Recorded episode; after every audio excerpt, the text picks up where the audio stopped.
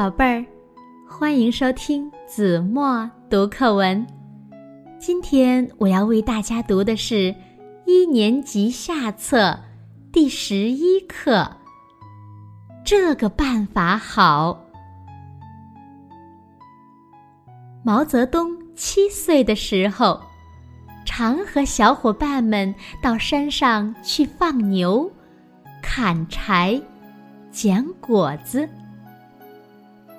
有一回，他想：怎样能放好牛，又能多砍些柴，还能捡些果子呢？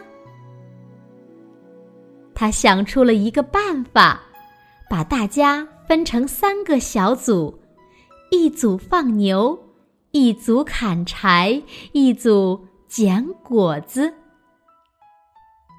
天快黑了。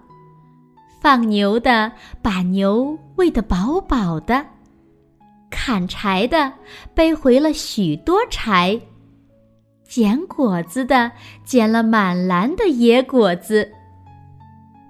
毛泽东把柴和果子分成几份，每人一份，大家牵上牛，背上柴，提上篮子，高高兴兴的。回家了。好了，宝贝儿，感谢您收听子墨读课文，我们下期节目再见。